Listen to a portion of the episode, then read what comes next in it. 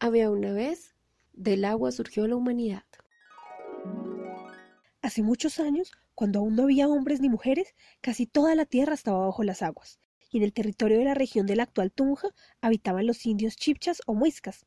Al norte de esta región había grandes lagos, el Tijacá y el Unza. En medio de estos y en lo alto de la montaña se ubicaba la bella laguna de Iguaque, una zona que consideraban sagrada.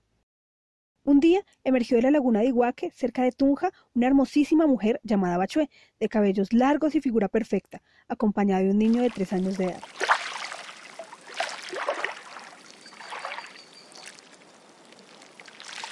Bachué se dedicó a buscar un lugar seguro, donde pudiera vivir tranquila. Entonces pensó que lo mejor era bajar de la montaña hacia el valle, en donde se encuentra el pueblo de Iguaque, pues el clima era menos frío. Al llegar al sitio escogido, Bachué construyó una casa para vivir con el niño. Cuando el niño que la acompañaba creció, se convirtió en su esposo. Tuvieron muchos hijos y poblaron la tierra, pues en cada parto, Bachué tenía de cuatro a seis hijos. Iban de un lugar a otro, fundando territorios y dejando hijos en cada lugar que visitaban. Después de muchos años, cuando Bachué y su esposo ya eran ancianos, vieron que había mucha gente en muchos lugares. Entonces tomaron la decisión de volver al sitio de donde salieron por primera vez. La pareja, tomada de las manos, emprendió el camino hacia Iguaque, y el pueblo, entristecido por su partida, iba detrás.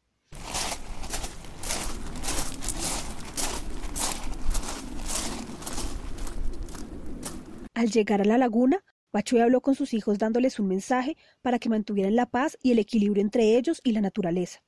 En medio de las lágrimas se despidió, tomó de nuevo la mano de su esposo y caminó con él hacia la orilla de la laguna.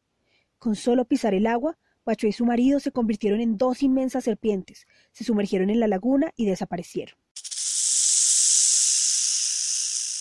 Así explican los chipchas el origen de la humanidad, con Bachué como la diosa madre de los chipchas y muiscas que hoy habitan en la región cundiboyacense de Colombia.